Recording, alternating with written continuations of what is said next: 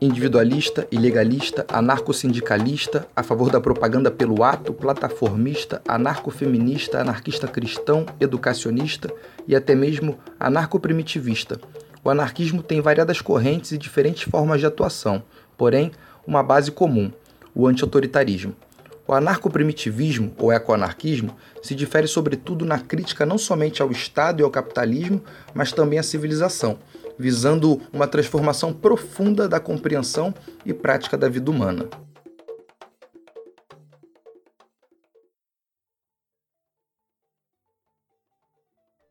A corrente anarco-primitivista busca a liberdade dos indivíduos organizados em comunidades igualmente livres, em harmonia uns com os outros e com a biosfera, abolindo todas as relações de poder. Em 1986, a revista Fifth State assinalou o comprometimento da corrente A, uma análise crítica das estruturas tecnológicas da civilização ocidental, combinando com uma revalorização do mundo indígena e o caráter das comunidades originais. Sintetizando a anarquia primária com a anarquia contemporânea e aspectos ecológicos, não estatais, anticapitalistas e anti-autoritários, o objetivo não é voltar ao primitivo, mas sim buscar nessas sociedades a inspiração de modos de vida.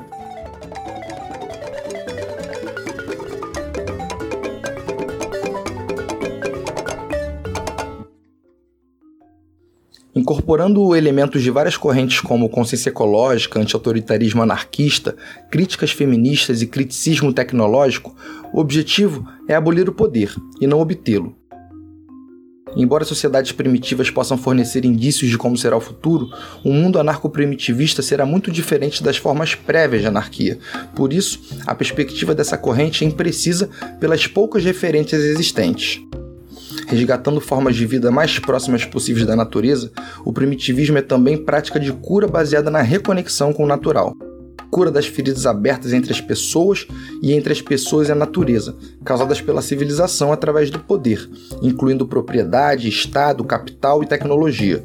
Isso não é sugerir que tal revolução extinguirá a dor, os males e as doenças, mas sim a diminuição destas, oriundas dos resultados da condição de vida civilizada elementos importantes no projeto anarco-primitivista, as comunidades de resistência, além de transformadoras, são acima de tudo uma alternativa ao colapso civilizatório do qual estudos ambientais apontam.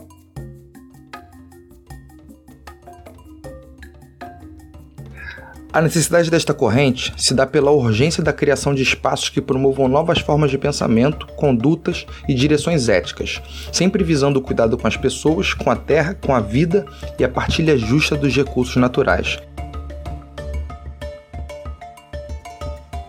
Seja a partir de comunidade na cidade ou no campo, a premissa básica é a autossuficiência enquanto comunidade em todas as suas formas, alimentícia, educacional, ambiental, social, entre outras. Comunidade onde as pessoas tenham a liberdade e autonomia para descobrir e desenvolver seus autênticos desejos e prazeres, mostrando na prática que outros modos alternativos de vida são possíveis. É importante ressaltar que, para tal insurgência, não existem limites nas formas de resistência. O novo tipo de vida imaginada necessitará de todo tipo de pensamento e prática inovadora. Para saber mais sobre o anarco-primitivismo, pesquise autores como Fried Pirman, John Zirza e assista o documentário A Revolução dos Cocos. Um abraço e até o próximo podcast.